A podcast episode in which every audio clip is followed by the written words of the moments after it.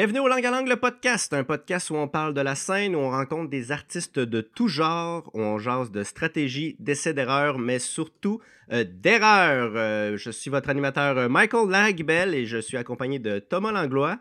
Hey, salut tout le monde, je suis vraiment content d'être là.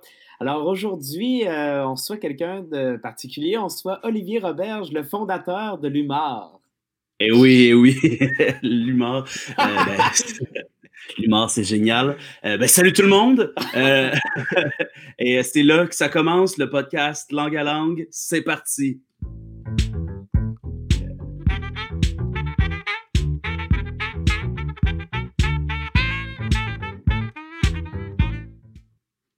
Salut Oli.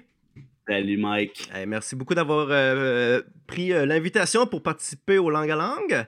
Ça fait, ça fait vraiment plaisir. C'est toujours cool de jaser dans des podcasts qui sont pas euh, les mêmes que les autres. C'est cool les podcasts. Moi, je suis pas de ceux qui trouvent qu'il y a trop de podcasts, par contre. Là, je trouve que c'est une bonne blague euh, qu'on se dit entre amis quand on est déçu de pas avoir notre podcast. comme ah, il y en a tellement des podcasts sur l'humour. Pour elle, les gens, ils savent quand les gens ils parlent de podcast, souvent ils sont comme hey, sous-écoute, c'est le premier podcast ever au Québec. Puis, tu moi, je consommais des podcasts avant qui aient sous-écoute, pas pour braguer, mais tu sais, les geeks savent, les geeks savent. c'est tout qu'il y avait plein d'affaires. Euh, je sais pas, pour, je, lance le sujet comme ça, mais votre premier podcast, vous avez écouté, c'est quoi? Moi, c'était Pas de problème. Je sais pas si vous avez connu ça. C'était euh, Frédéric Barbouchi, euh, Antoine Vézina, Jean-Philippe Durand, puis Mathieu Bouillon. Quatre euh, grands improvisateurs qui, dans le fond, les gens leur envoyaient un sujet et eux brainstormaient pour trouver des solutions à ce problème-là. C'était super créatif. J'ai utilisé ça comme exercice de coach d'impro pour se délier le cerveau un petit peu. Alors, vive les podcasts! Ouais. Non, moi, je pense que moi, mon premier, c'était c'était Bill Burr puis Mac Maron. C'est là que j'ai commencé à ben utiliser les logiciels. Puis là, oups, qu'est-ce qui se fait au Québec? Ta, puis, je puis là, c'est là que j'ai vu le tien. Le hmm. francophone, je pense que le premier que j'ai entendu, c'était On se sent ensemble. On se sent ensemble. Ben, moi, j'avais commencé mon podcast pas mal quand Mike avait arrêté son sous-écoute euh, par Skype avant d'aller au bordel. Puis euh, à ce moment-là, je dois vous dire que j'étais pas mal le seul podcast euh, sur l'humour au Québec.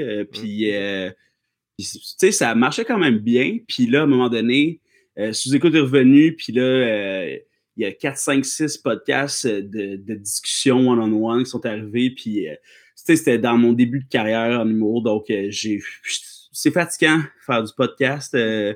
Surtout, dans ce temps-là, c'était vraiment, je les invitais chez nous pour qu'on jase autour de mon micro, là, puis faire du booking pour que les gens se déplacent, venir faire euh, ton podcast quand ils savent pas t'es qui, puis qui. Euh, ben, tu sais, je commençais à connaître le monde un peu, là. C'est quand même tous des collègues que j'avais invités à ma soirée ou à peu près. Mais tu sais, quand là, ils commencent à avoir des podcasts euh, un peu plus connus ou d'animateurs plus connus du moins qui t'invitent, ben, ils commencent à tasser un peu celui qui connaissent pas vraiment l'animateur ou les répercussions potentielles parce que tout ce qu'on fait en humour, bien sûr, il faut que ça puisse faire avancer notre carrière, hein, comme Mm. Comme euh, ce que je fais ce matin avec vous. Euh, ça devrait me donner un petit boost. Oh, un énorme boost, tu vas voir. yes. cherche... ouais, tout va changer. Ouais, cherche la batterie de sel, là, les appels vont rentrer non-stop. ah ouais. pendant. Pendant, ouais, ouais. C'est live. Pas live, là. mais pendant, même pendant. Ouais, ben, ça, ça sait, hein, ces affaires-là. ah ouais. Mais on, on, on, va t'inviter parce que euh, tu as un, gros bagage sur scène. Tu as fait de l'impro, euh, tu fais de l'humour, puis là, tu, tu, fais de la lutte aussi.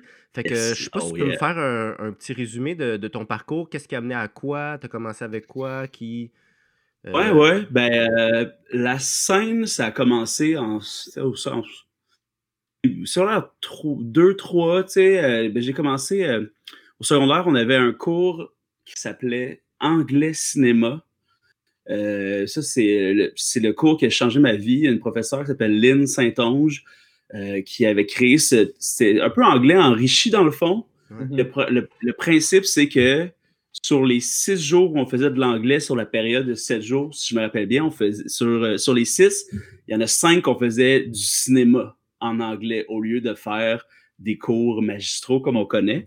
Puis, c'est à ces moments-là, à peu près, j'ai c'est comme découvert les chicken swell à la télé, puis euh, c'est là, c'est ça que ça me tentait de faire. Tu sais, je, je commençais à avoir. Euh, en fait, ma première expérience devant public, c'était euh, en, en sixième année, c'était c'était l'année où il y avait eu les Olympiques de Sydney, je pense, ou en tout cas, il y avait eu des Olympiques cette année-là, puis fait qu'il y avait eu comme une espèce de grande joute dans toute l'école où il fallait faire plein de d'épreuves scolaires, évidemment. Puis moi, je représentais ma classe de sixième dans les oraux.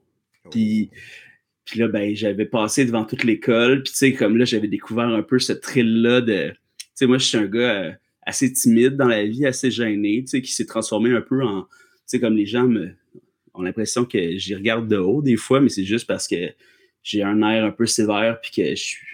Sais, je parle pas tout le temps à n'importe qui. Mais à ce moment-là, j'ai découvert, tu sais, la différence entre de parler comme à deux personnes ou à parler à 200 personnes, tu sais, puis j'ai trouvé ça tellement simple, tellement facile de parler à tout ce monde-là, tu sais, puis c'était pas, évidemment, c'était pas de l'humour, mais tu sais, euh, ton oral, tu le fais un peu humoristique pour que les gens euh, euh, aient du fun à l'écouter. Puis la piqûre était là, puis après ça, ben, au secondaire, ça a commencé un peu plus mollo parce que l'école où j'allais, il n'y avait pas d'impro, il y avait, ben, c'était seulement son r 1-2. Il n'y avait pas d'impro, il n'y avait pas de théâtre, mais là, quand l'anglais cinéma est arrivé, là, c'est devenu comme, oh, là, on peut créer des affaires, on peut euh, hmm. créer des films, puis là, les montrer à du monde, puis là, il y a des réactions un peu.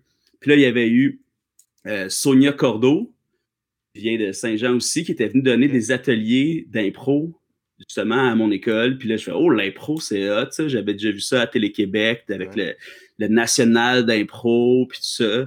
Oh, ça commence. Puis en secondaire 3, j'ai changé d'école, mais j'ai choqué de faire de l'impro parce que je connaissais pas de monde qui dans mon entourage qui en faisait. Fait que j'ai choqué ça, mais j'ai commencé à faire du théâtre. Puis là, ça, ça c'était aussi cool. Tu sais, évidemment, c'est le cours, le cours le plus fun à faire dans tous tes cours. Euh, mm. Le théâtre. Puis après ça, sur la 4, c'est là que l'impro a commencé. Puis là, comme la piqûre était, était visible, tu sais. Euh, c'est quoi qui t'a donné le goût d'aller de, de, en impro? T'as-tu retrouvé des mondes qui, parce que là, tu disais que tu n'avais pas d'amis qui en faisaient, puis là, tu t'en es fait, en fait, allé? Ben, c'est juste. Quand j'ai compris en soir 3 que j'aurais dû faire de l'impro, j'ai voulu en faire. sais Justement, j'avais fait des ateliers, puis tout, puis ce que je voyais sur la scène le midi pendant les games intramural, c'était la même chose que je voyais euh, avec euh, ben, la télévision, justement. Puis j'étais déjà allé à la LNI voir un match, c'est comme puis Chris, euh, c'était la même chose finalement, sauf que les gens, c'était du monde de mon âge, puis avec euh, puis le public qui capotait, tu sais. Je sais pas s'il y avait de l'impro intramural euh, à vos écoles, mais tu sais, normalement, les jeunes sont vendus en Chris à leurs joueurs, là. Ça, c'est hot. fait que là, ben, tu sais, première année, puis là, tout de suite, je rencontre tout le monde, puis là, je rentre dans l'équipe étoile première année, puis après ça, l'année d'après, j'étais c'était moi le capitaine d'équipe étoile, puis là c'était hot, là, ces réactions-là, quand même. C'était hot d'aller en tournoi, puis de. Moi, j'aime aussi le principe de, repré de represent, de représenter son école, puis tu sais, de. Si j'avais pu avoir un petit jacket football, là, euh, un bomber euh, jacket, j'aurais aimé ça, mais ça n'aurait pas eu rapport. Mm. c'est l'impro. L'impro, c'est censé être euh, très hippie là, comme activité. Parce que que je corrobore pas beaucoup, mais ça, c'est chacun son style. Mm. Puis après ça, ben, euh, si j'ai fait encore théâtre jusqu'à la fin secondaire, puis après ça, au cégep, ben, j'ai fait que de l'impro. Parce que les cours, ça m'intéressait pas vraiment. ben, tu sais, euh, le, cégep, c'est le meilleur moment de la vie pour commencer des choses, découvrir des choses. Hein. Ben, au début, j'aimais ça, aller en mes cours en cinéma. Tu sais, c'est quand même une bonne école de cinéma, puis euh, des bons profs, puis tout, mais à un moment donné, tu découvres euh, le pote, puis euh, tu as moins envie d'aller à l'école. Sauf pour fumer du pot. Chiller dans les locales d'impro.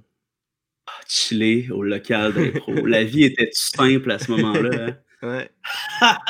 Ouais. moi, j'habitais à Saint-Jean-sur-Richelieu, puis j'allais au cégep Saint-Laurent. Tu sais, c'était au moins une heure et et quart et 20 de transport. Puis euh, la plupart des jours, j'allais juste pour aller au local d'impro.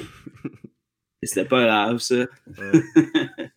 Puis euh, pendant ce temps-là, je chérissais, ben pas je chérissais, mais tu sais, j'aime la lutte depuis que, je suis petit. Tu sais, cet univers-là de, personnages over the top qui, tu sais, plus, plus jeune, c'est plus que les combats. Tu sais, c'est vraiment les personnages qui ont l'air d'être des méchants de des méchants puis des gentils de Marvel ou de DC. Là, tu sais, c'est cet univers-là, sais, avec l'époque euh, Hollywood Hulk Hogan, avec les personnages. sais, ça, ça m'avait toujours euh, fait capoter, mais tu sais, tu penses pas vraiment euh, dans la vie que tu pourrais faire de la lutte, on dirait. Mm. Surtout, surtout quand tu regardes ces gars-là, c'est des monstres, c'est des titans, puis à un moment donné, tu te rends compte que tu seras pas un monstre ni un titan. Là, Mais euh, en secondaire 5, là, euh, moi puis mon meilleur ami de l'époque, on regardait Raw le lundi, puis on tripait, puis lui, il s'était pogné une job chez Walmart, puis il avait rencontré un gars qui faisait de la lutte à Saint-Jean, qui était ah, plus petit que nous autres un petit agile. Puis, euh, fait que là, il s'est informé, puis on s'est rendu compte qu'il y avait euh, une place à Saint-Jean où il y avait de la lutte, où on avait juste à se présenter, puis de, rencontrer le monde pour pouvoir commencer à s'entraîner avec eux. Puis c'est ça qu'on a fait les deux. Euh, lui, il a quitté après une ou deux séances parce que, ben, c'était plus mon rêve que je l'avais amené euh, avec. Mais lui, il s'est rendu compte qu'il était plus dans, tu sais, il aimait plus le MMA, puis euh, le jiu-jitsu, ces affaires-là, tandis que la lutte, c'est un autre genre de travail. On fait des mouvements de combat, mais c'est quasiment de la danse. Euh, c'est comme c'est comme un mélange entre le cirque, la danse et. Euh, le théâtre un peu. Ouais, ben 100%. Là, là présentement, je suis, dans, je suis dans une école de lutte, fait que j'apprends à très bien lutter, mais j'ai quand même réussi à rouler ma bosse depuis presque un an en étant juste un personnage pratiquement. c'est ça qui est fantastique, la lutte. En tout cas, fait que, là, j'étais au cégep, j'ai fait de l'impro. L'impro, c'était ma vie. Euh, mon équipe d'impro, c'était ma famille. Euh, j'étais jamais à la maison. J'étais toujours euh, chez un, chez l'autre. Cette année-là, on a fait comme sept tournois, les portes patio de Saint-Laurent. On été partout, puis on, on était game de tout payer nos tournois pour jouer toutes les games possibles, puis on était bon, puis on, puis c'était hot, là, ça nous amenait, ben, tu sais, on était très compétitifs, mais tu sais, surtout compétitifs dans le sens que ça nous faisait chier de mal jouer, là. Puis ça, euh, c'est, euh, c'est quelque chose que je trouve euh, très important d'avoir cette, degré de, de, de compétition-là pour jamais comme se laisser tomber sur une impro, là. c'est surtout comme c'est pas contre l'autre équipe, mais c'est plus votre équipe vouloir s'améliorer puis créer un contenu, une création qui va être bon pour le public. Là. C'est pas une compétition malsaine, c'est une compétition plus pour vous, pour vous améliorer. Ben, c'est ça. Ben, ça, ça c'est vrai, sauf qu'à ce moment-là, nous, on le sait pas, tu sais. parce que nous, on fait juste être dans le moment présent, puis comme on se trouve drôle, puis quand un fait une joke, on rit fort, puis on était six personnes fucking loud, fait qu'on riait très fort. Puis tu sais, là, on a, tu sais, au collégial, euh, euh, on a entre 16 et 19, mettons, là. Mm. Puis euh, les hommes sont très sensibles hein, à ces âges-là, surtout quand, mettons, t'es, mettons, t'es un bon joueur de ton école, mais là, t'as le style de cégep Saint-Laurent qui arrive, le fucking loud, là, qu'on a créé une... Puis on est là comme si on a une aura d'invincibilité parce qu'on est puis, c'est pas ça qu'on essayait de faire, mais en même temps, on se plaisait clairement là, parce qu'on allait blanchir du monde chez eux, tu sais. puis, et tu sais, on était là à 100%, tu sais, puis on. Pourquoi pas, tu sais, comme dans n'importe quoi, comme dans n'importe quel sport ou tout truc de performance, ça me fait chier de faire assemblant, ça me fait chier de jouer à moitié, puis quand je manque une impro, tu sais, ça, il a fallu que un de mes profs euh, de l'école de l'humour, Stéphane Maillé, tu sais, qui est un grand coach d'impro. C'est anodin, là, mais à un moment donné, là, dans le cours d'impro, qui n'est pas un cours d'improvisation, le jeu, mais c'est un cours de créativité, surtout basé sur l'impro. Puis ça, c'est la phrase que j'ai le plus répétée comme coach, mais c'est euh, on a le droit de se tromper parce que c'est de l'impro. Ouais. Puis ça, là, ça a changé ma, vision des choses, mais ça a changé ma vision des choses en général, parce que la réalité, là, c'est qu'on a le droit de se tromper tout le temps en création, tu sais. Mm. Puis ça, euh, c'est euh, un peu, ça a beaucoup teinté après ça euh, mon humour, puis mon coaching d'impro, puis tout ce qui était sur scène, parce que tu sais, j'ai toujours eu cette envie-là de, pas de déranger, tu sais, mais d'être un petit peu à côté de la marge. Surtout, ma carrière d'impro, c'est terminé. Après le collégial, tout après le collégial, j'étais arrivé à l'école de l'humour. Tout après le cégep. Fait pendant ce temps, à cette époque-là, à l'école de l'humour, c'était vraiment pas bien vu, même pas déconseillé, presque interdit d'aller faire des shows. puis moi, j'étais auteur à l'école de l'humour d'ailleurs drôle de décision, mais c'était genre 5000 pièces de moins.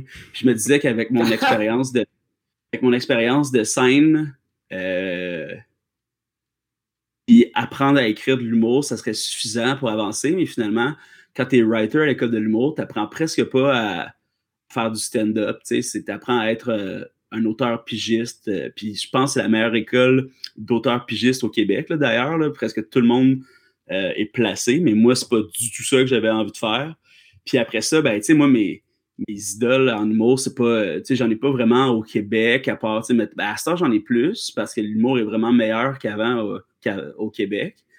mais à cette heure, les Denis Drolet, puis, euh, tu moi, j'aime beaucoup, tu les, les Picbois ou Yannick de Martineau, du monde contemporain qui, justement, ont des angles différents. Puis en stand-up, ben, c'est toujours un peu la même chose, veux, veux pas, tu la j'ai des amis, ben, j'ai un ami qui euh, c'est un, comédien, il fait du théâtre, puis lui, la, la, forme du stand-up lui convient pas du tout, sais. Parce que le stand-up, pour moi, ça doit être ça doit être 100% classique ou complètement disjoncté, tu sais. Ah il y a un entre-deux, on dirait que je... Pourquoi pour toi c'est important, cette espèce de... Je sais pas, mais je suis très protecteur. Euh, très euh, jaloux un peu de mon art. J'aime vraiment, euh, vraiment le principe du texte en humour, puis du euh, mm-hmm. de savoir ce que l'humoriste a à dire, puis c'est quoi. J'aime les angles, les angles étranges. Puis c'est normal, tout le monde aime les angles auxquels on s'attend pas parce que c'est ça en théorie qui nous fait rire. C'est ça le but, tu sais. Puis par contre, j'ai rien contre ceux qui vont pas dans les, dans les champs euh, extérieurs. Sauf que moi, ça m'intéresse pas de faire ça. Et ça, je trouve ça difficile à faire ça en humour au Québec parce que le Québec, ce qui est spécial, c'est que le public est rodé plus que les humoristes. Je trouve, là? Dans quel sens? je me rappelle d'une époque, là, l'époque juste pour rire de quand euh, mettons, là, 15 ans. J'ai 31, fait que 20, 15, 20 ans, où là, dans tous les talk shows là, où on préparait juste pour rire, on disait le Québec, on est des experts en humour, le public connaît l'humour, il aime les humoristes, nanana, puis plus le temps avance, plus on se rend compte que c'est pas vrai, euh, le public québécois connaît l'humour québécois. Puis à cette mm. époque-là, l'humour québécois, c'était, t'avais soit juste pour rire, puis à juste pour rire, le public et en plus, on a toujours vu ces shows-là seulement en montage. Et quand tu regardes un show juste pour rire à télé, c'est des numbers de trois minutes, là, c'est, c'est fucked up, là.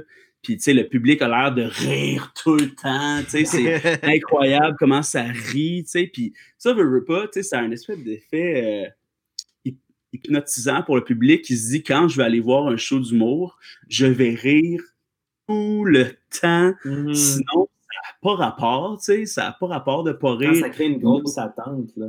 Exact. Puis à cette époque-là aussi, tu sais, moi, le premier show d'humour que j'ai vu de ma vie, c'était Rumeur de Jean-Michel Anctil. Puis tu sais, quand j'étais jeune, je tripais sur Jean-Michel Anctil. J'avais, tu sais, je fais partie de ces jeunes-là là, que je connaissais des euh, numéros par cœur déjà. Tu sais, comme euh, il y avait Humour après l'école, que ça s'appelait, c'était un spécial au Canal D, tu sais, où il y avait genre Louis-José qui avait fait le, le yo. Il y avait, tu sais, comme. Fait que ça veut dire que Louis-José sortait de l'école à ce moment-là. Puis il y avait Jean-Michel Anctil qui, qui faisait. Euh, son petit gars, là, je me rappelle plus c'est quoi, là. Mais ce numéro-là, je le savais par cœur, puis je le faisais devant des amis, tu sais. Puis, fait que quand j'étais allé voir Rumeur, tu sais, j'ai capoté, là, c'était râteau, c'était hilarant en crise, mais tu sais, vraiment. tu sais, quand, tu regardes Rato, euh, ça vieillit étrangement quand même. Mais pourtant, le clown était là à 100%. Là. On peut pas dire que j'ai pas ri pour vrai, puis que le public était dans la salle a ri pour vrai. c'est le clown qui est là. C'est le clown qui fait rire plus que ce qui est dit. Là. Exact. Puis là, ben, moi, à un moment donné, mon coach d'impro, Alexandre McKenzie Fauché, euh, m'a fait découvrir des humoristes américains. Quand j'étais au cégep, genre David Cross. Puis euh, euh, Mitch Hedberg. Puis là, je suis embarqué là-dedans. Puis là, avec l'Internet, puis YouTube qui arrivait, là, tu pouvais écrire des noms. Puis là, j'ai découvert Dave Chappelle, Chris Rock, tu sais, puis toutes les, les noms, les super vedettes de l'humour euh, américain. Puis quand je suis arrivé à l'école de l'humour, là, en 2010, beaucoup de monde connaissait les, les stand-up américains, tu sais. Mais évidemment, YouTube, ça avait quatre ans dans ce temps-là. Fait que, tu sais, il n'y avait pas il n'y avait pas beaucoup de possibilités de connaître l'humour américain, à moins que tu aies un bonhomme qui te passe des CD, tu sais. Puis, euh, tu sais, les, j'avais, j'avais downloadé justement les, les specials de Dave Chappelle puis Chris Rock, puis dans ce temps-là, j'écoutais juste ça dans mes écouteurs, tu sais, comme je marchais, puis je les avais en tête, fait que je connaissais toutes les rythmiques, puis euh, toutes les répliques de ces shows-là, puis je sais pas, on dirait que j'aime le, j'aime le public silencieux d'humour, tu sais, qui mm. s'attend pas à à exploser nécessairement euh, d'hilarité. de toute façon, ça, je, considère que ça vient avec, dans le show, euh, à un moment donné, la, la, boule de neige grossit, puis là, le public est 100% dedans. Mais tu sais, moi, je recherche pas nécessairement le, le rire à tout prix, tu sais. Puis à l'école, en plus, il y a comme la rumeur qui, qui te font écrire pour qu'il y ait un rire aux 7 secondes. Mais tu sais, ça, c'est dément, là, de vouloir faire rire aux 7 secondes pendant une heure. Mm comme moi, j'ai besoin de parler pas mal plus que ça pour par comprendre. Ben, c'est ça. Moi, j'explique beaucoup, puis j'aime, j'aime que les prémices soient intrigantes, puis que les gens ne comprennent pas où est-ce que je les amène. Mais c'est ça, le C'est pour faire rire aux 7 minutes, c'est quand même. 7 secondes. 7 secondes. 7 secondes, oui, c'est que c'est surtout du punch, j'imagine. C'est dur de faire un build-up, j'imagine. Euh, ben, c'est parce que. Parce que je sais pas, tu sais, moi, j'ai jamais écrit de, de cette manière-là, mais j'imagine que ils te font remplacer tes phrases explicatives par deux phrases joke qui expliquent à peu près ce que tu veux dire. Et, c'est une règle bidon, anyway, là. Puis en humour, on est censé d'avoir le droit de faire ce qu'on veut, là, pour faire rire, là. Euh, tu sais, euh, déjà que le monde se batte pour dire que des jokes de pédophiles, puis là, je vise pas Mike Ward pour euh, pour ça, mais vu que Mike Ward dit tout le temps des jokes de pédophiles, mais tu sais, le monde se bat pour que les jokes de pédophiles soient acceptés, acceptables socialement, tu sais, ce que à ce moment-là, je peux-tu avoir mes angles un peu plus euh, tordus, puis mes, mes, silences, puis des, des regards. Tu sais, les regards, ben c'est pas obligé d'être ça, là. c'est ça. Mais non, mais le, silence en tant que tel, c'est une réaction. Ça, ça montre aussi que le public est à l'écoute, puis il s'abreuve encore plus des mots qui. Fait que le punch ben peut rentrer plus fort. Là. C'est comme on en parlait euh, dans les langues à langue C'est ça, tu sais, moi je suis plus habitué avec ça, autant avec le slam ou tu comme quand il y a une espèce de gros silence fort, là je sens que j'ai comme touché une corde ou quelque chose comme ça. Ah! C'est un silence qui n'est pas du tout vide, là. C'est une réponse, comme tu dis, Mike. C'est ça, tu sais, dans, dans, dans les disciplines qu'on fait, tu sais, euh, même à l'impro, là, à un moment donné, il y, a un moment là, où ton coach sent que vous êtes prêt, puis fait là, là, il va falloir que vous appreniez à vivre. Tu sais. Parce que là, en impro, tu sais, on est des mitraillettes, là, puis on, on est avec nos amis, fait qu'on veut tout le temps se relancer la balle, mais tu sais, vivre un silence, tu sais, c'est très inquiétant, c'est très. Euh, tu es vraiment sur un, un, funambule, sur un fil de fer, on dirait, là, comme si t'as pas confiance en toi, si t'as pas. Euh, si t'as l'impression que les. Tu sais, c'est ça qui arrive, tu sais. Les gens ont l'impression que pendant les silences, les gens arrêtent de les écouter. ouais, quand c'est le contraire. Non, mais tu sais, comment tu veux que les gens arrêtent de. Tu sais, je sais qu'on a des cellulaires à cette heure, mais tu sais, si t'es sur la scène du terminal, les gens sont à deux pieds de toi, c'est sûr que les gens t'écoutent encore si t'es silencieux, puis. en tout cas. Au contraire, moi, je trouve que, je trouve que le... si tu utilises bien le silence, puis si justement, tu, tu, parles un débit normal, le, hmm. le fait d'utiliser le silence, je trouve que le public va, va se rappeler de ta dernière phrase, va juste se la remettre en.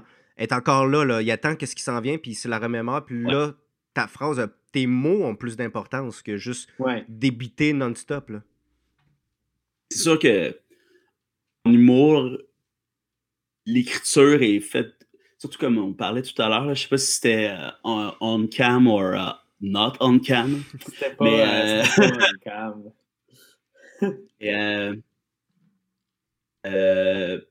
les gens sont en mode rodage très très vite. Mm.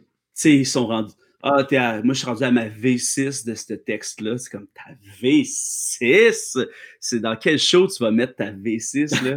tu sais, euh, je sais pas, tu sais, je sais que dans les, dans les dernières années en humour, j'ai comme un peu, euh, comme un peu eu un petit moment de, pas d'écœurant titre, là, au contraire, j'ai toujours envie de faire du stand-up, mais, de, de, faire des demandes de booking, puis après ça, d'aller, euh, et faire un 8 minutes à 50 minutes de chez vous, ben, j'ai envie que ça vaille la peine. Puis là, j'ai commencé à fumer du pot avant de faire mon stand-up. Pas souvent. Là. Et euh, je dirais pas que c'est la meilleure des idées tout le temps non plus. mais, euh, j'aimerais ça, par exemple, qu'il y ait cette culture-là, un petit peu plus. Tu sais, euh, l'alcool, on l'a vu dernièrement en plus, l'alcool est très présent dans le milieu de l'humour. Euh, puis ça amène ben, à certains dérapages.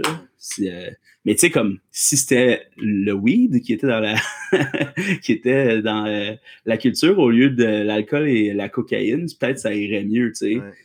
Les gens ont tellement peur de leur apparence sur le weed.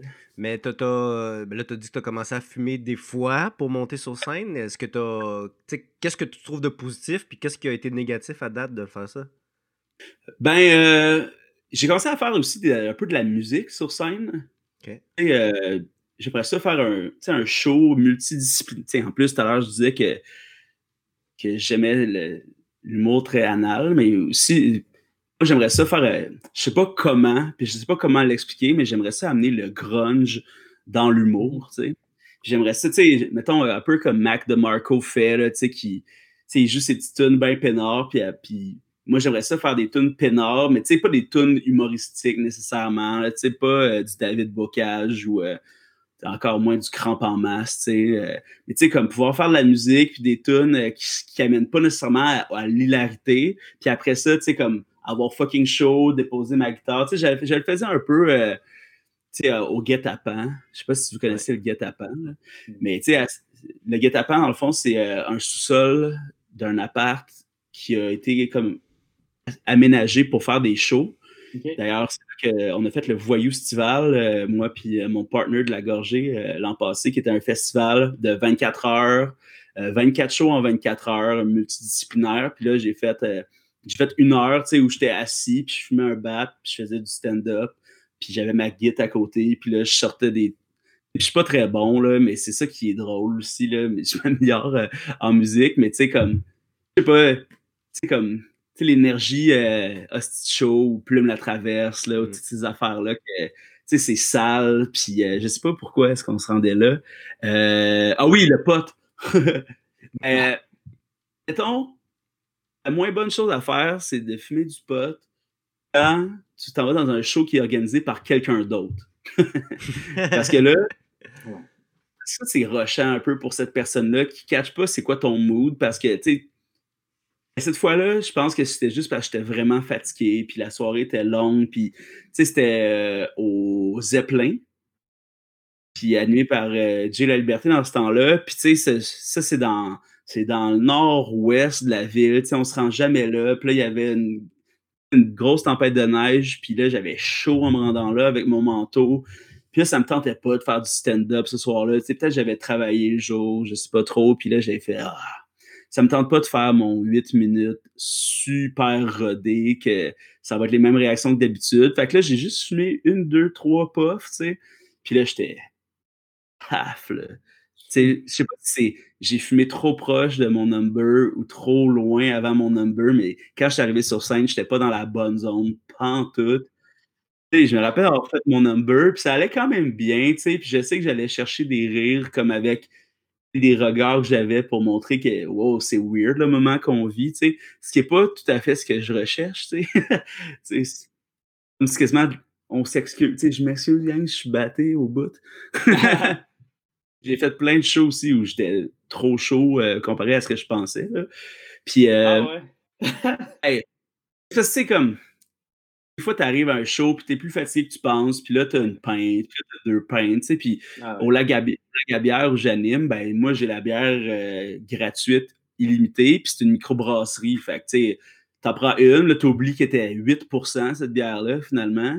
fait que là, au début, c'est pas grave, mais à ta deuxième 8% dans ton animation, là, ça commence à flasher un peu plus. Mais, par contre, euh, quand je fais de la musique, le pot, c'est vraiment une bonne chose. Parce que que une des choses que je recherche là, puis que j'ai perdu depuis longtemps dans, euh, dans la scène, c'est le trac puis le stress. Ça, ça fait vraiment, vraiment longtemps que j'ai pu ça. Puis des fois, c'est quasiment angoissant euh, de ne pas être stressé. Les dernières fois où j'ai été stressé, euh, mettons, à la lutte, quand j'ai commencé à faire de la lutte à, 18, 19 ans, là, j'étais stressé. Là, là j'étais pas dans mes bottines, je maîtrisais rien. J'étais ben trop jeune pour faire ça. Ben, sauf si je m'étais entraîné adéquatement. Là. si j'avais eu un vrai coach qui m'avait entraîné pendant un an avant, à, 19 ans, j'aurais été prêt, mais là, c'était vraiment broche à foin. Puis euh, j'étais seul devant le rideau avant de sortir pour arriver devant les gens. Ça, là, c'est comme, oh, je sais rien de ce que je m'en vais faire. Puis je pense que si je regardais les vidéos qui existent peut-être, je serais comme, oh, je savais pas ce que je faisais. Puis en humour, ben, tu sais, euh, je sais pas, on dirait que j'ai tellement pas peur d'affronter le public, là, c'est fou raide. Même si euh, tu essaies des nouvelles affaires ou tu te mets un peu à improviser ou ça, il n'y a plus le stress, il n'y a plus de trac? Ça, je t'avouerais que euh, dans la, la, dernière année, là, où j'ai, tu sais, comme décidé de me lancer pas mal dans la lutte parce que ça marchait quand même, puis que j'étais, tu sais, la lutte, j'ai quand même pas euh, une porte euh, ouverte illimitée, je veux pas, c'est très dur sur le corps, puis tu sais, dans, dans 10 ans, est-ce que je vais être encore capable de faire ça, ou est-ce que ma vie va être, tu sais, euh, who knows, mais tu sais, l'humour, on dirait que ça, je peux en faire toute ma vie, puis recommencer demain à être super productif, ou faire plein de demandes de booking, puis blablabla. Mais euh, dans la dernière année où j'ai délaissé un peu plus le stand-up, j'ai perdu un peu le guts d'aller casser du matériel. Parce que j'avais considérablement moins de booking. Je te dirais que j'ai pas mis beaucoup d'efforts euh, à en chercher, mais je n'avais mm-hmm. pas euh, autant de booking qu'avant. Puis là, on dirait que si j'allais faire une soirée puis que c'était pas pour avoir des résultats, c'était un peu décourageant, tu sais là, j'avais mon gros matériel, je le sortais partout, puis j'avais des bonnes réactions. Ben, tu sais, ça, en plus, je trouve que le milieu, je trouve que l'humour, là, je fais des gros statements à votre show, mais, euh, comme on parlait tout à l'heure, je trouve que le public en humour est tellement, a tellement d'attentes précises que c'est difficile de vouloir explorer. Ouais, puis de l'amener ailleurs. C'est ça, tu sais. Puis à cette heure, quand tu fais des shows de rodage, faut que tu performes pour que les gens veuillent te rebooker, tu sais. Mais ça fait mmh. aucun fucking sens, ça. C'est comme une boucle à un moment donné, j'imagine. Ben, je parle d'un milieu dans lequel je suis pas, là, mais ça doit devenir une boucle à un moment donné de. Tu sais, il faut que, faut que le public y aille ce qu'ils veulent. Fait que là, après, pour qu'on, pour qu'on me, me book, après ça, on book des gens qui donnent ça, puis à un moment donné, ça te fait, ouais, ça va être un peu. Je, je connais pas ça, mais c'est ce que je comprends. T'as pas mal dessus, je te dirais. Il y a eu. Quand j'ai commencé, puis tu sais, ça, ça, fait sept ans que je fais du stand-up, il y avait pas mal plus d'argent dans les mains des producteurs. Puis par producteur, je veux dire propriétaire de bar. Comme euh, avant, il y avait le ratio open mic euh, non rémunéré face euh, aux soirées à 25$. Puis 25$, c'est pas gros, mais c'est déjà ça était complètement débalancé du côté des soirées à 25 pièces. Il y avait peut-être un open mic pour cinq soirées, 25 pièces. Et là, quand le bordel est ouvert et a montré aux gens qu'on pouvait ne pas payer les humoristes pour les faire jouer euh, dans leur soirée, là, le monde a fait, ben là, c'est sûr qu'on va pas hmm. mettre 150 euh, pièces de prod d'investissement par soir c'est sûr qu'on fera pas ça, voyons. On va faire zéro pièce d'investissement à la place. Fait que, tu sais, là, tu vas dans des open mic, tu as cinq minutes. Tu sais, déjà, tu as cinq minutes. C'est pas long, cinq minutes pour du. Tu sais, puis je sais a du monde sont vraiment efficaces dans cinq minutes. Là, ils ont des jokes à tester. Et tu sais, moi, j'aime vraiment aller dans l'exploration. Puis comme je disais, des silences, des lenteurs. c'est des tensions, mais ça, en cinq minutes, des tensions, là, t'es mieux d'avoir un nest punch, là. ton élastique, là, t'es mieux de temps en crise, Cinq minutes, c'est le temps d'installer ça pour que le monde comprenne que tu vas être ce genre d'humoriste-là. Comme ça, après ben, ça, c'est ça. Mais cinq minutes, c'est ça. C'est pas assez. C'est ça. Fait que, tu sais, mettons, mais j'ai fait trois fois des, une heure, dont, euh, ben, en fait, trois, trois fois au guet-apens. Ça, ce qui est hot, c'est qu'au guet-apens, tu peux fumer live. Mmh. fumer pas la cigarette, parce qu'ils veulent pas qu'on fume en dedans la cigarette, mais c'est green friendly. Puis ça, là, ça, là, ben, j'ai exagéré, sauf que quand, quand tu es dans un sous-sol avec 40 personnes, puis toi, tu fumes un bat, il y a des quand même bonnes chances que les gens euh, soient pétés aussi. Là. Fait que, tu sais, euh, moi, j'étais assis là, sur mon siège, là, la jambe croisée, puis j'avais mon petit chapeau, puis tu sais, je pouvais regarder le monde, puis faire ma prémisse. Là, comme laisser les gens comme réfléchir à ce que je viens de dire, là, comme tu sens comme la vague de réflexion, la vague de compréhension, puis ben, en tout cas, ce qu'ils pensent comprendre, puis la vague, comme, y a, là, il y a du monde qui commence à rire, puis qui sont down de t'écouter, c'est genre quasiment s'avancer sur leur chaise, puis tout ça. Puis là, là, je peux faire comme. puis là, c'est comme essayer de mettre ton bat à quelque part, là, pour savoir où est-ce que tu ça. Mais tu sais, moi, je l'aime, ça, ça, fait partie de mon stand-up lui-même, de chercher où mettre mon bat sais, le dernier show que j'ai fait avant le, confinement, c'était, je faisais la première partie des Pic-Bois euh, au Théâtre Sainte-Catherine. Puis ça, euh, c'était genre mon rêve de commencer à faire des premières parties des Pic-Bois. Puis j'avais décidé de faire trois tunes. Pas de stand-up, pantoute.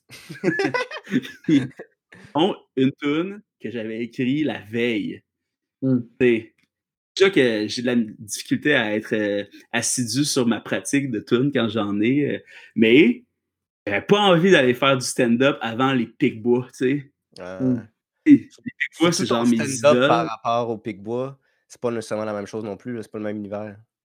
Non, exact, mais tu sais, comme eux, souvent, c'est Guillaume Boldoc qui fait les premières parties, tu sais, puis Guillaume est assez classique dans son stand-up, tu sais, puis je pense pas qu'ils cherchent nécessairement euh, du monde de leur univers pour, euh, parce que sinon, c'est qui, tu sais, tu vas chercher euh, des gens absurdes, genre, tu vas chercher Angelo, Chiraldi, ils, ils fit quasiment dans leur univers, mais tu sais,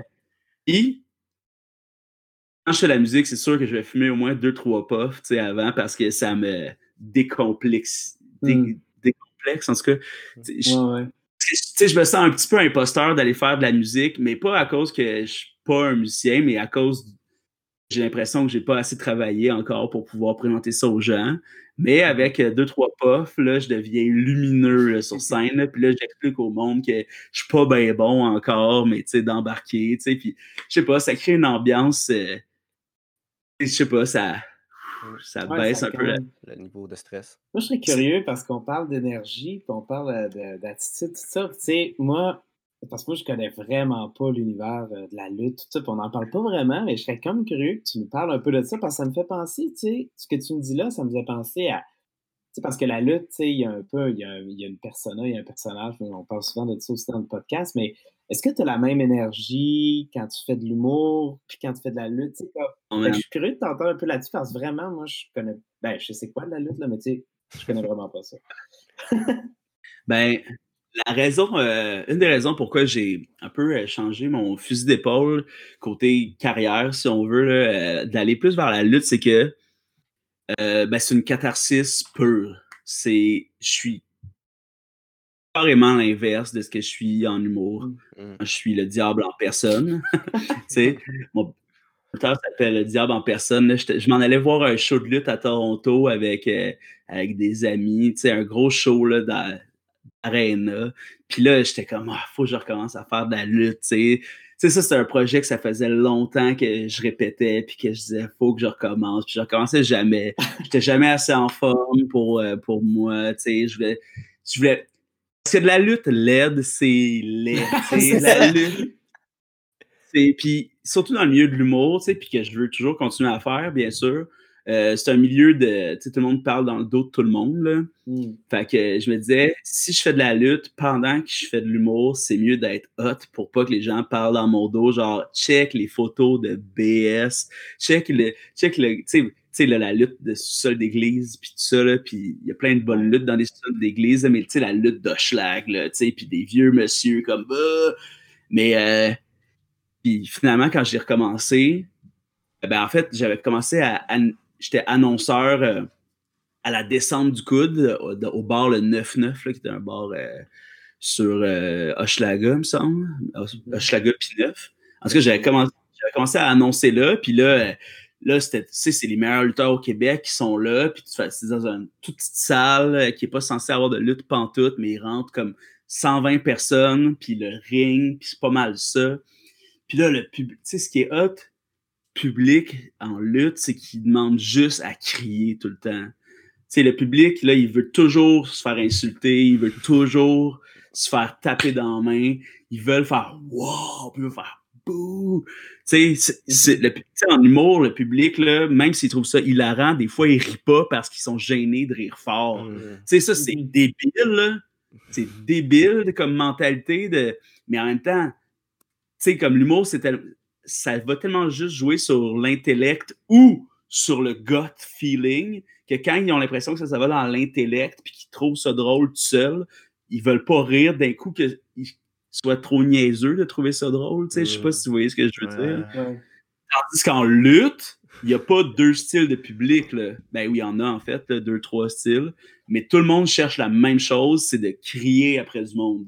tu sais, puis la aussi veulent vivre la catharsis de ça, dans le fond, tu sais. Tu vas au Japon, mettons, puis je suis jamais allé lutter au Japon, là, mais quand tu regardes la lutte au Japon, euh, c'est très japonais. Le public, il crie pas, il te regarde lutter, puis il applaudit très fort quand c'est impressionnant. Puis à la fin du combat, il cheer. Mais pas aux places où il y a de la bière à vendre. la bière et la lutte font très bon slash mauvais ménage. Euh, bon, évidemment, il y a du monde qui boivent trop, puis là, ils deviennent crissement désagréables, mais non, c'est ça. Quand, quand j'ai fait mon retour, proprement dit, sur le ring, c'était au Zoo Fest de l'an dernier, où j'étais le manager. Donc, euh, j'accompagnais Julien Bernatchez au ring, parce que lui, il a une rivalité avec Benjamin Toll. Je sais pas si vous connaissez Benjamin Toll, mais c'est... Euh, c'est un des meilleurs lutteurs au Québec. Moi, c'est un des, dans mon top 3 facilement. Puis euh, il a aussi fait un super presque parfait trois, quatre fois, genre All-Star. Puis là, il commence à faire de la figure. Euh, il a des petits rôles à la télé, tu sais, casting très cool. Fait, que lui, euh, lui et Julien Bernatchez ont une rivalité qui n'a pas de sens. sais, Bernatchez, c'est le petit, pas en forme, puis l'autre, il l'a démoli à coup d'athémie. Fait que là, je, tu sais, on rentrait dans la salle, puis là, tu sais, j'avais juste, moi, j'avais même pas à lutter, j'avais juste à taper dans le dos à Julien, puis de faire des Yes, sir! Mais tu sais, dès qu'on est en, Je sais pas encore le diable en personne dans ce temps-là, j'avais pas encore créé le personnage.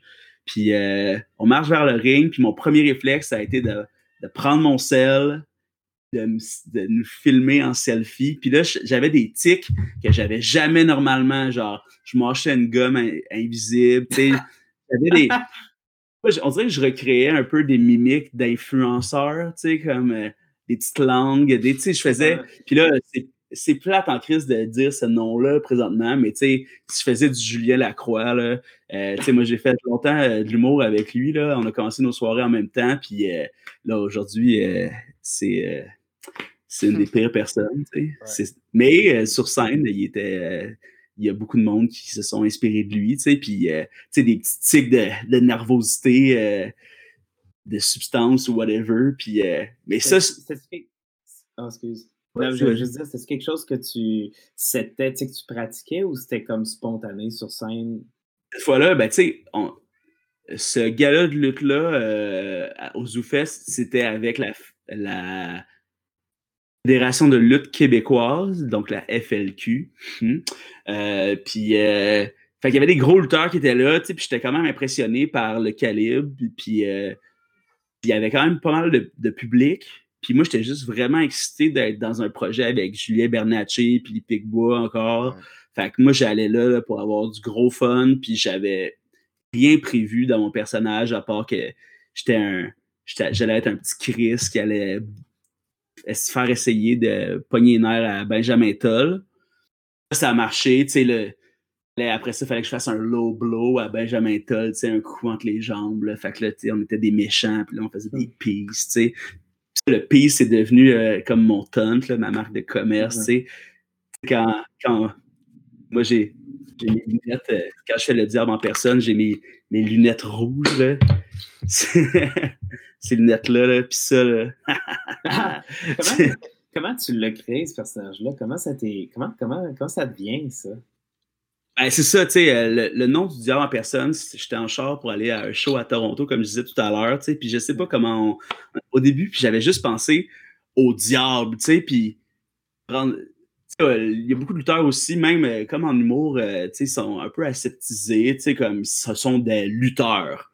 Ton nom, c'est, mettons, Steve, Steve Fire, tu sais, puis c'est juste un gars normal euh, en short qui s'en vient lutter. Tu sais, puis moi, il était hors de. Ben, pas hors de question, là, ça n'a juste jamais été dans mon fil de pensée d'être un lutteur euh, normal. Mm. d'être. Euh, tu sais, de s'appeler le diable.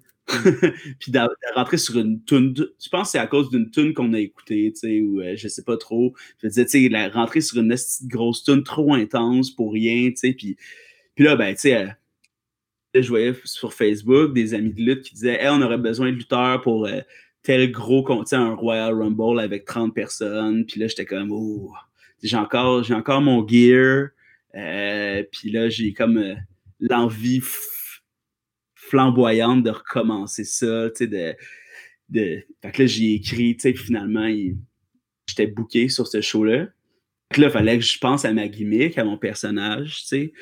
Puis là, le diable, c'était un petit peu trop euh, straight to the point. Fait que là, j'ai, j'ai eu le flash, je sais pas trop comment, tu sais, du diable en personne. Puis de pas mm-hmm. avoir d'autres noms que ça, tu sais, euh, de pas avoir comme euh, Jack, le diable en personne, Simpson, je sais pas trop, là, tu sais. Ouais, pas avoir, c'est pas un surnom, tu sais. Puis un peu comme l'humour, là, j'aime vraiment ça de quoi qui laisse place à l'interprétation, puis que les gens se questionnent sur c'est quoi le diable en personne, c'est qui. Puis, tu là, y a, évidemment, il y a beaucoup de monde dans la lutte qui sont premier degré, là, dans le public, puis même dans le milieu. Euh, je vous dirais que c'est pas un milieu d'intellectuels, puis ça, c'est pas grave, tu sais. Euh, ce qui est cool, par exemple, c'est que en 2006-7, quand j'ai commencé, euh, c'était un vieux milieu de lutte où il y avait beaucoup de monde euh, alcoolique, il y avait beaucoup de monde. Euh, après le show, c'est la grosse bière, puis whatever.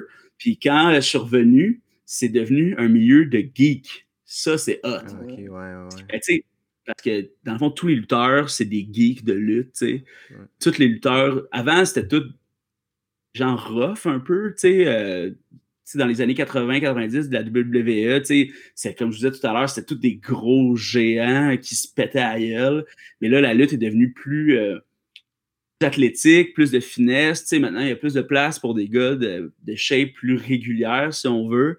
Euh, avec les lutteurs, c'est des geeks de lutte. Puis ce qui est cool, c'est qu'après les shows, il y a plus euh, weed aussi. Et ça, ça fait du bien parce que je dirais que quand euh, tu as pris tu sais, on tombe sur le dos non-stop, puis des fois, on, peut tomber, euh, mal tomber sur une épaule ou juste sur un doigt, whatever. Puis le weed, c'est pas mal mieux pour euh, passer au travers de ça que de l'alcool. Euh, ça, c'est sûr. Puis ça crée des meilleures discussions aussi. Là, ça crée des. puis plus. je sais pas, tu sais, l'alcool est un L'alcool est un lubrifiant euh, social, sauf que quand tu connais déjà le monde, tu n'es pas obligé d'avoir un lubrifiant social. Fait que, tu t'en vas en, arrière euh, dans, en arrière du show, tu fumes un bat, puis tu parles de lutte, là, tu geek out sur la lutte. Fait que ça, c'est vraiment cool. Puis, euh, fait que là, le premier show que j'ai fait, c'est à Saint-Hyacinthe, en diable en personne, puis la lutte n'est pas encore très démocratisée euh, au Québec. Il y, en a partout au Québec, mais euh, c'est long avant que les shows deviennent toutes de qualité, puis il y en a de plus en plus. Puis euh, ce qui est cool, c'est que le, public, comme je disais, est très premier degré. Fait que le monde veut insulter les méchants, puis moi, je suis un méchant, et j'ai beaucoup de facilité à... À te faire insulter. Mais tu sais, moi, mon truc, là, c'est d'aller chercher les enfants. Moi, je fais beaucoup d'animation jeunesse. Et euh, ça fait. Les seuls jobs que j'ai eu dans ma vie, pratiquement, c'est l'animation jeunesse. Puis la lutte, c'est pour les enfants, tu sais. À la base, c'est pour les enfants. Oui, c'est un, un, gros spectacle plein de couleurs. Puis c'est fait pour vendre des bonhommes aussi, veux, veux pas. Mm. Fac, tu sais, t'as des trucs, là. Moi, je regarde les jeunes, puis je fais genre. Hmm.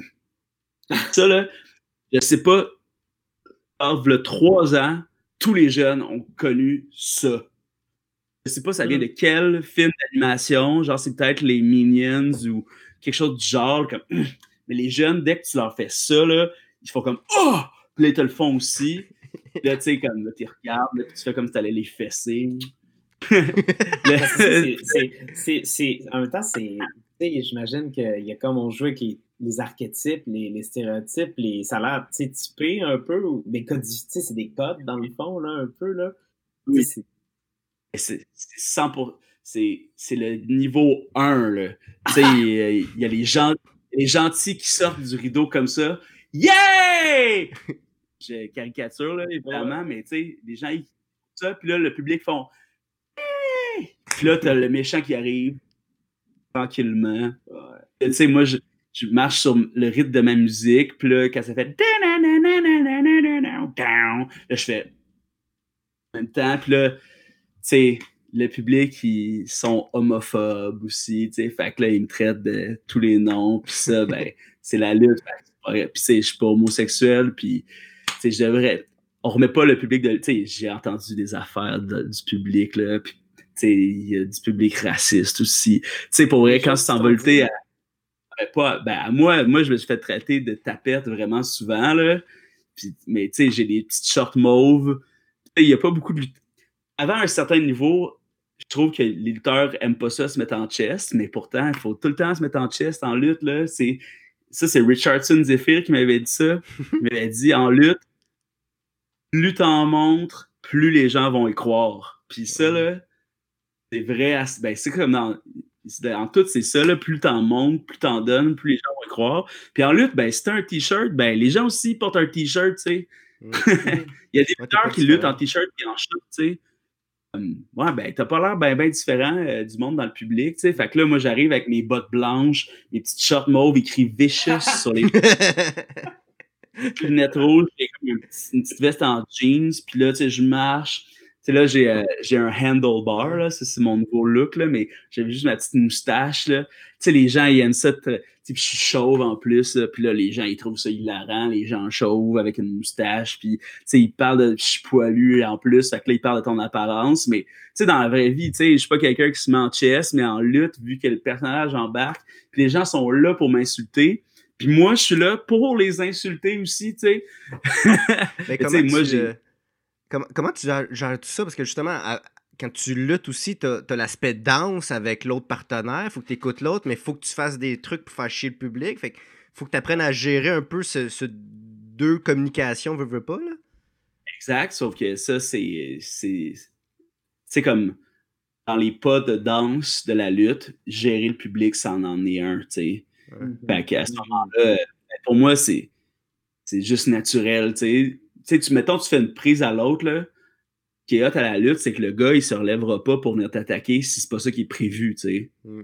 Moi, là, tu peux faire la prise à l'autre, le mettre au sol, puis moi, tu sais, débarquer, descendre du ring, puis aller confronter du monde dans leur face direct, revenir, puis c'est comme s'il y avait juste eu un pause, tu sais. Mm-hmm. Ou, tu peux mettre le gars à terre, à descendre en bas, prendre ton temps pour, tu sais, comme envoyer chez le monde, prendre ta heat, on appelle ça de la heat, là, de la chaleur, tu sais, prendre ta heat, le monde taillit, tu remontes sur le ring, puis là, le gentil se lève, puis te punch, puis là, monde est mm. genre, parce que t'as tellement, as tellement craqué le monde à être fâché contre toi que quand tu te lèves, quand tu te retournes dans le ring, l'autre, il va, tu sais, si, si dans votre chorégraphie, c'était le moment où le, le gentil reprenait son énergie, ben là, euh, la tension brise, puis les gens, ils, sont, ils trouvent ça incroyable.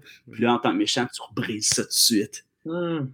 Je pensais qu'il allait gagner, mais non, si tu leur pognes dans une prise de tête plate, là,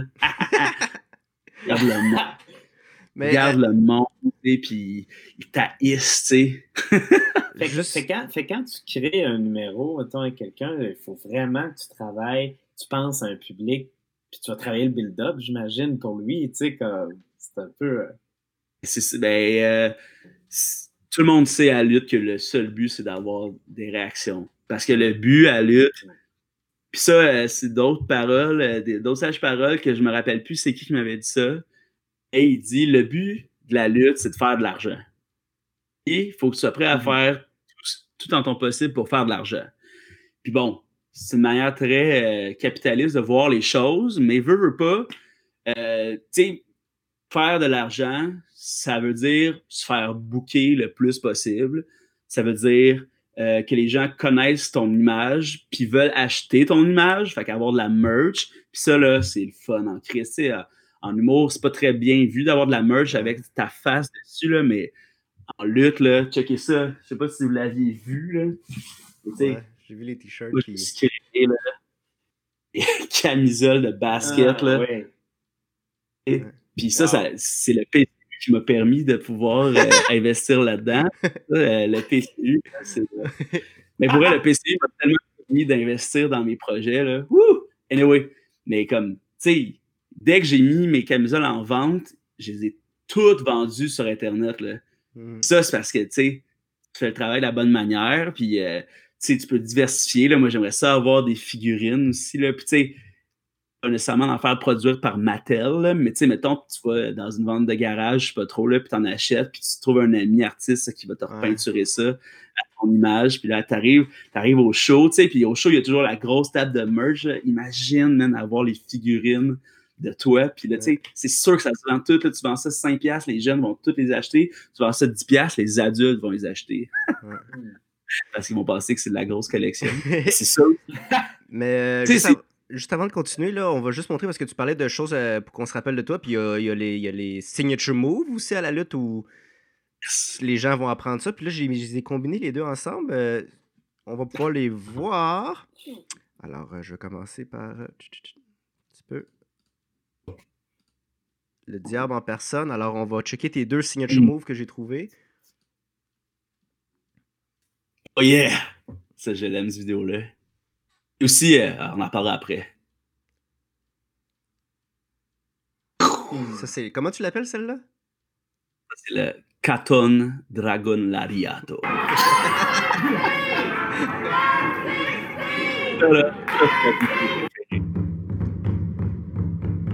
ah, c'est bon.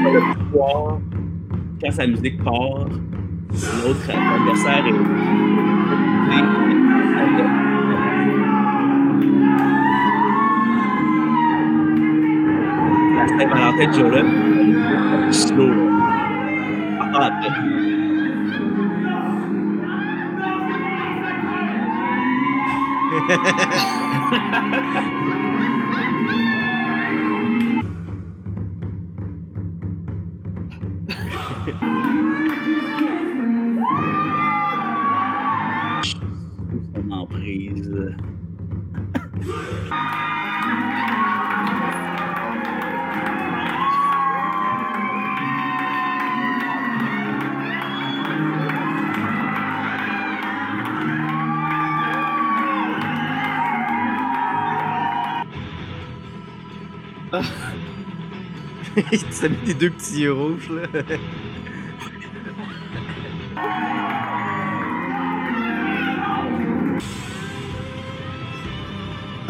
Elle va retourner à ses Et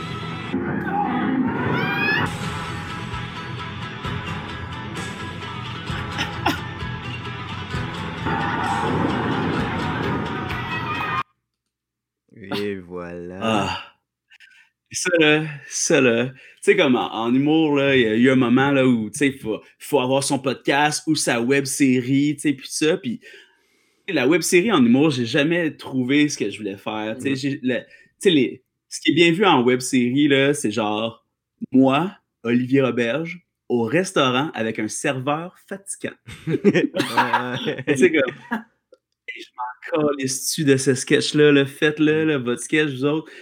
Mais là, avec le diable en personne, je peux aller où je veux. Puis là, tu sais, mon personnage, c'est mes, mes mimiques, tout ça, je me base beaucoup sur des, des animés, là, Vegeta, comme ah! Puis toutes des faces de même. Puis là, on a vu, il y avait la musique de Naruto, tu sais.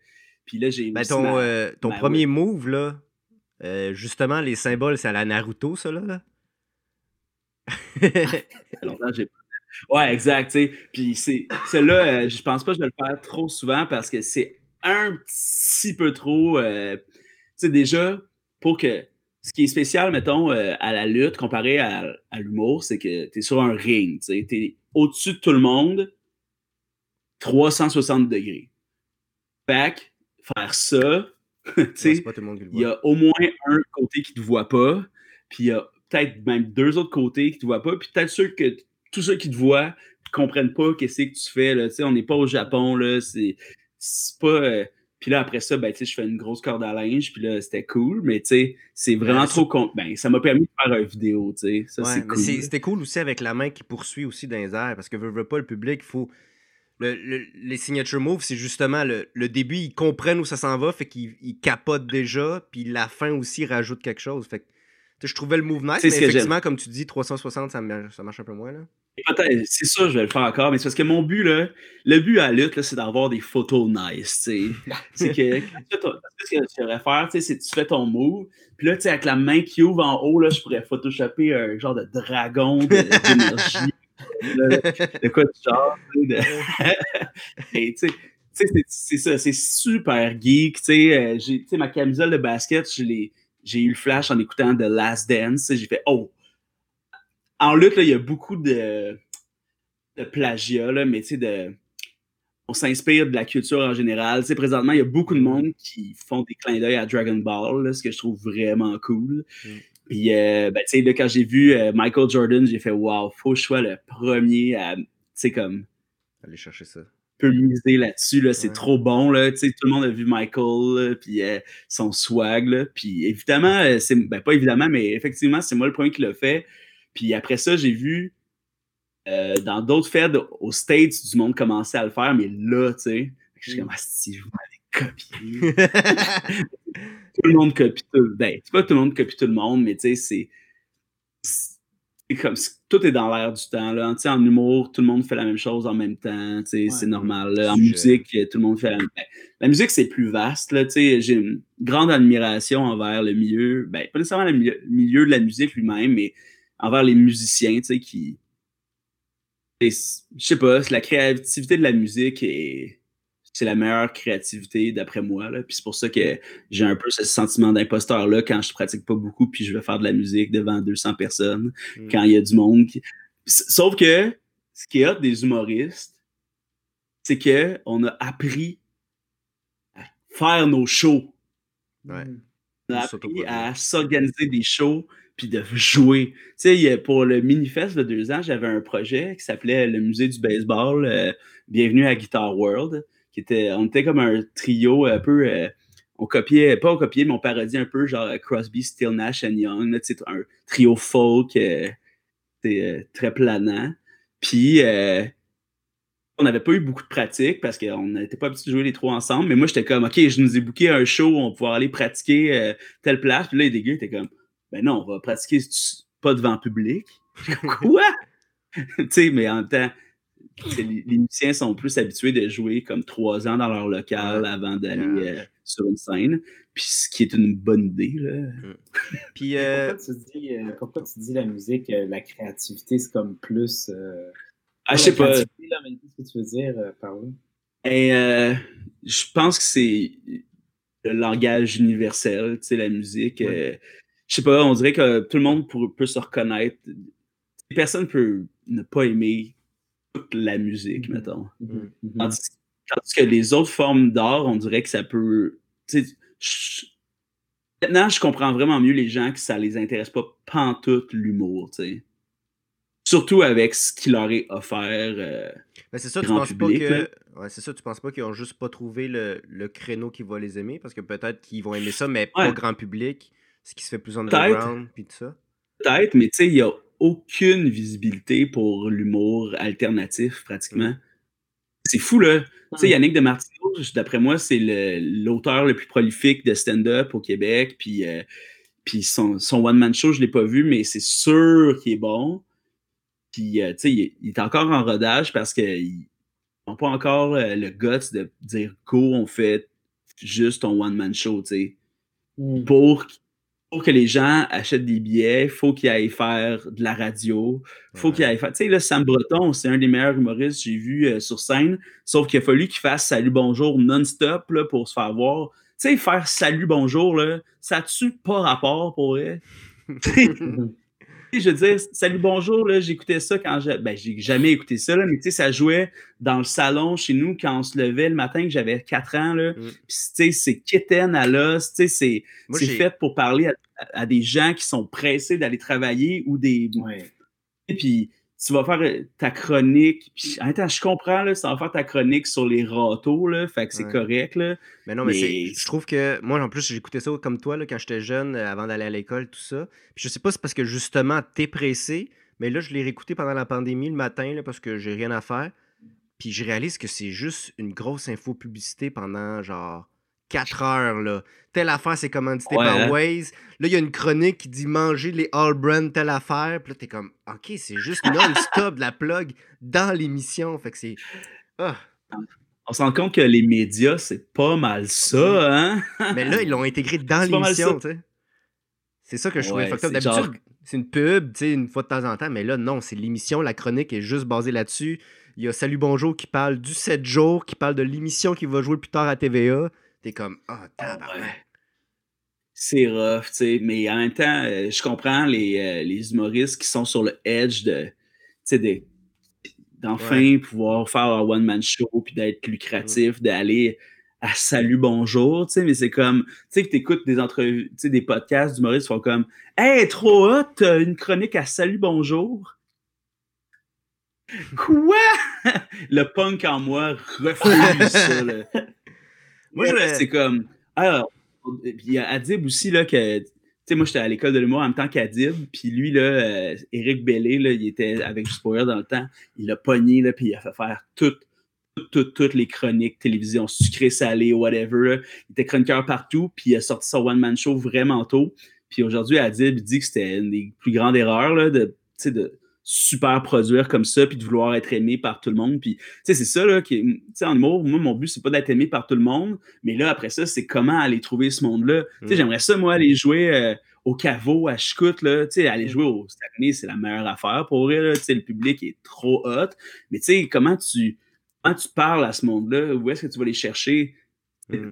tu vas genre à radio là-bas, mettons, là, tu sais, aller à la radio faire une entrevue, c'est pas si pire, mais là, aller faire comme... Euh, aller à Salut Bonjour euh, ou aller genre à, Rouge FM, là, à être comme euh, Ouais, ben aujourd'hui, là, euh, je vous parle de. c'est même pas le. C'est même pas le public que tu vas aller chercher non plus. Parce que non, c'est ça. Mais comment tu vas aller chercher les jeunes, tu sais, comme les. Mettons, là, tu. La gang à Guillaume Boldoc, là. Mm. Quand Guillaume Boldoc, t'es un ado, là, puis il était au Saguenay, comment tu vas leur parler à eux autres? Mm. Tu sais, pour vrai, c'est genre sais, qui, qu'ils autres, là, ils en prennent de la drogue puis en, en étant adolescents, là, puis qui aiment le punk, puis qui aimeraient ça, voir un humour un petit peu plus décalé. Ils savent même pas que ça existe. Les autres vont être contents quand ceux qui ont vu à Code F vont être là. Hum, c'est sûr, sûr mais à Code F, est-ce qu'ils prennent euh, les pics-bois? Ben non, ils prennent pas les pics-bois. Hum. Mais là, il faut, faut se faire voir par le podcast, il faut se faire voir par des capsules. Puis là, à ce moment-là, ben, le travail n'est pas fait. Et je me suis fait déjà arrêter sa rue pour me faire dire qu'il aimait euh, On se sent ensemble, justement. mais à Montréal, je me suis jamais fait arrêter à Saint-Jean-sur-Richelieu. Même à Saint-Jean-sur-Richelieu, j'ai une salle qui est pleine pas mal tout le temps, à 100, 110 personnes. Et Saint-Jean, ça a 100 000 personnes d'habitants. C'est inexistant, là, ma, il y a du monde qui disait là, ton show, tu vas commencer à être connu dans ton coin. Non, man, il n'y a même pas un de mes amis du secondaire qui vient voir le show. je suis quasiment content de ça, tu sais. Fait que ça n'existe pas, là. C'est dur de se faire mm. voir. Mm. Mais, mais, là, avec la lutte, ce qui est cool, c'est que j'ai pu créer toutes les vidéos que je veux. Comme, checkerez, là, il y a la saga of Power, que j'ai sorti d'ailleurs un épisode hier. La saga of Power, c'est euh, ma recherche de la puissance ultime euh, pour devenir le meilleur lutteur. Puis là, j'ai créé des personnages qui ont des. Le, Power, c'est comme une. On sait pas c'est quoi encore, mais spoiler alert, tout le monde en soi, le Power, puis il faut juste le, oh, débloquer. Mais tu ah, c'est ça. Mais tu sais, dans, l'épisode qui est sorti, il y a un méchant qui arrive, puis il y a un katana, tu sais, puis lui, il est c'est un riche héritier d'un archéologue de runes anciennes, tu sais. Hmm. Puis là, ben, c'est hot parce que là, j'ai déjà Tu sais, quand j'ai fini le montage hier de ça, puis là, j'étais comme, oh, ce personnage-là, il faut qu'il ait comme son spin-off dans la série où il va hmm. chercher des runes anciennes, tu sais. tu sais, moi, j'aimerais ça faire les premières web-séries d'action, tu sais. Ouais. Les premières web-séries épiques, tu sais. Puis on les a toutes, les, les, les contacts là, dans nos milieux de petits euh, pigistes, euh, travailleurs autonomes, là, surtout dans l'animation, là, on rencontre comme 1000 personnes qui ont tous les backgrounds. Là. Ouais, je sais pas si tu as travaillé à Ronde. Là. Ouais. Ben non, pas à Ronde, mais d'autres affaires similaires. C'est ça, tu sais, avec Fort, là, ou toutes ces affaires-là. On, on rencontre tous les acrobates de Montréal. tu sais, comme, tu fais genre, hey, tu veux-tu être un personnage, tu sais, comme ton rôle s'appellerait je sais pas quoi, tu sais, le dragon bleu, tu sais, mettons, puis euh, ton rôle, ce serait que toi, tu as tel objet, puis il faut que j'essaie de t'attraper, là, puis on va faire un montage fucked up, puis tu sais, ça va... Tu sais, puis en plus, j'aurais eu le droit de le faire en humour, ça, mais tu sais, dans les dictats de l'humour, c'est vraiment mal vu d'être un personnage aujourd'hui, à moins que tu sois les pics-bois, tu sais, puis jamais je voudrais faire du stand-up en tant que le diable. C'est pas vrai, j'aimerais ça. j'aimerais ça faire du stand-up en, tant que diable en personne, mais il faudrait que ça soit dans pour la lutte, tu sais.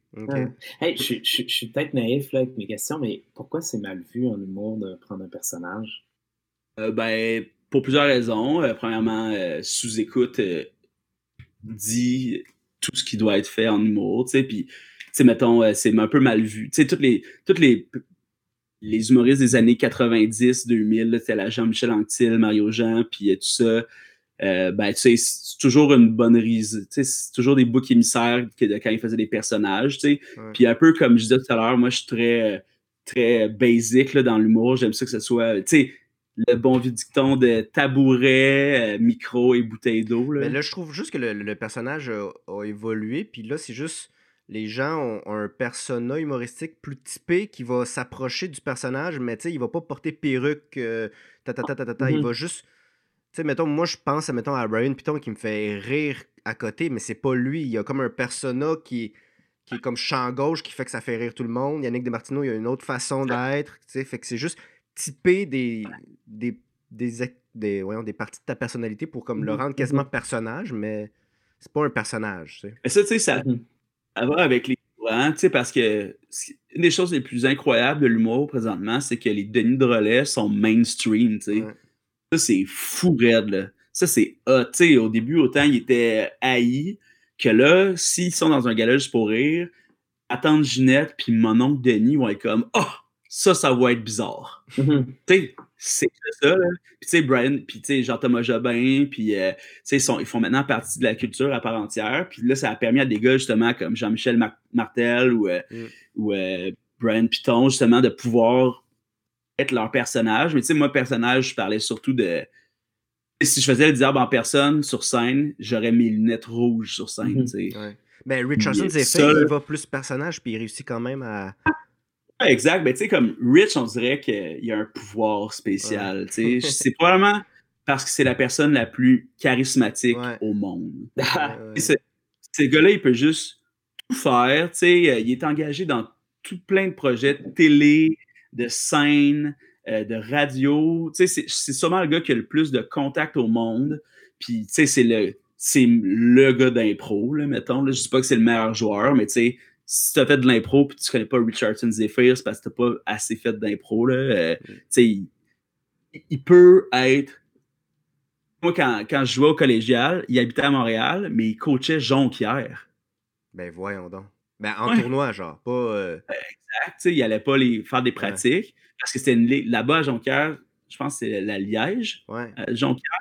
Ben, c'est une ligue intramurale, puis en tournoi, ils font une équipe. Et c'est lui qui les suivait. Fait que s'il y avait un tournoi à Québec, ben, c'était lui qui allait à Québec euh, les coacher. Mais c'est quand même fucked up là, de faire on va appeler un gars de Montréal pour nous coacher. Euh. Mm. Et oui, tu sais. Fait que, ouais, c'est vrai que Rich fait des personnages, mais tu sais, je pense que tout le monde peut faire des personnages. Il faut juste être prêt à assumer euh, les conséquences. genre les, les, 30 premières secondes, si ton personnage. Euh, tu veux pas, le public va, va, reculer au début, mais si ton personnage est bon, les jokes sont bonnes, tranquillement, tu vas les, aller les chercher. là. C'est quoi, Rich... C'est quoi. Euh, ouais, vas-y, vas-y, vas-y. Ben, tu sais, Rich, même quand il est en stand-up, il, il commence toujours de la même manière, tu sais. Rich commence, il pogne son gros accent haïtien, il fait Salut les copains, ça va bien! Aussi bien que quand on fait un puzzle mille morceaux chez grand-maman. Tout le monde, ils ont une réaction. Et fait que là, je sais pas si vous avez déjà entendu parler de la taxe rose, tu sais. Puis là, il parle super normalement. Puis quand il fait un personnage, il fait Salut tout le monde, ça va bien? Ça va bien comme quand on prend. Tu sais, c'est toujours, toujours la même formule. Fait qu'à ce moment-là, on dirait que ça brise un peu le tabou du personnage, tu sais. Fait que Rich est toujours un peu en personnage. Fait que c'est quoi, c'est quoi juste la différence, mettons, en humour entre la personne et le personnage? On a déjà posé la question, mais je, comme je suis curieux de. C'est ça parce que c'est pas juste un costume, tu sais. Parce que, tu sais, c'est jusqu'où, c'est jusqu'où qu'on la trace, la limite entre, mettons, je pars de ma personnalité, puis je la pousse au max, puis là, mais on est plus dans une persona, puis je la, où je pousse tellement la chose loin que ça devient un personnage. Et comme où cette limite-là, en fait? Je pense, je pense que le des vieilles entrevues encore avec Jean-Michel Anctil, puis des, des humoristes des années 90 qui faisaient des gros personnages. Puis eux, ce qu'ils disaient, c'est que le personnage leur permettait de dire des choses qu'ils ne diraient pas en eux-mêmes. Je mhm. pense que le mhm. persona euh, du mot aujourd'hui, c'est encore exactement ça, sauf qu'on n'assume plus de personnage théâtral. Mm. Tu sais, comme les gens, ils vont devenir des, des bêtes d'énergie, là, soudainement, sur scène pour pouvoir dire des choses. Tu sais, comme moi, euh, mettons, quand je suis euh, bien high sur scène, puis que je me permets des prémices qui ont aucun fucking sens, ben, ça fait partie du persona, ça, tu sais, dans le sens, euh, si c'est clair que je suis un, un, un poteux, les gens vont s'attendre à des prémices de poteux, tu sais. Tandis que si, tu sais, j'ai jamais fumé de weed avant d'aller jouer au terminal. Si je suis au terminal puis que je, suis super clean puis je fais une prémisse de poteux, il y a comme une espèce de dissonance. Mm-hmm. Je pense que c'est à cause qu'on n'a pas assez de temps sur scène pour mm-hmm. développer une pensée, tu sais. Tu sais, mettons, tu as une heure, là, et que tu sois high ou pas, tu sais, tu as le temps d'implanter ton personnage ou ouais, le fameux personnage, disons ta personnalité, ton angle de vue, puis euh, l'ambiance générale du show. Puis là, tu peux commencer à faire tes prémices folles, puis à regarder le monde, puis de faire des airs d'interrogation pour faire. Au lieu de dire Vous trouvez pas ça bizarre?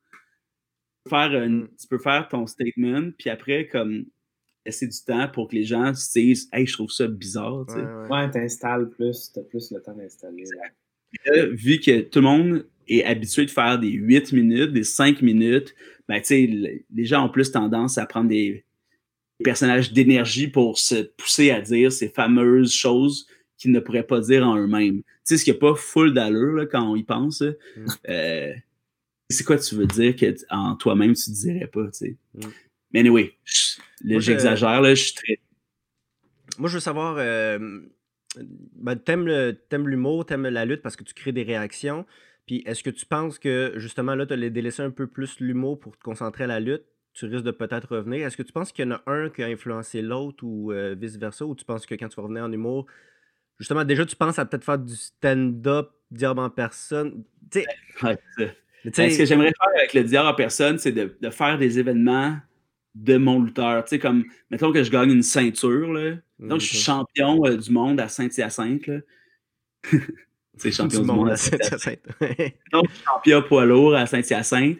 Tu sais, j'aimerais ça faire un show aux haricots, mettons, comme euh, soirée de célébration euh, aux haricots, là. Puis là, c'est moi avec ma belle, puis un mic, puis je fais un stand-up, tu sais, puis il y aurait un band pour célébrer comme ma victoire, tu sais, mais ou tu sais, peut-être au mini-fest ou au zoo-fest, faire le diable en personne sur scène. Tu sais, parce que, forcément, j'aimerais ça faire du stand-up toute ma vie, tu sais, puis j'arrêterai pas d'en faire prochainement. C'est juste que là, ça me tente pas d'aller faire ça dans des, dans des parcs, là. Ça, ça m'intéresse pas pour tout.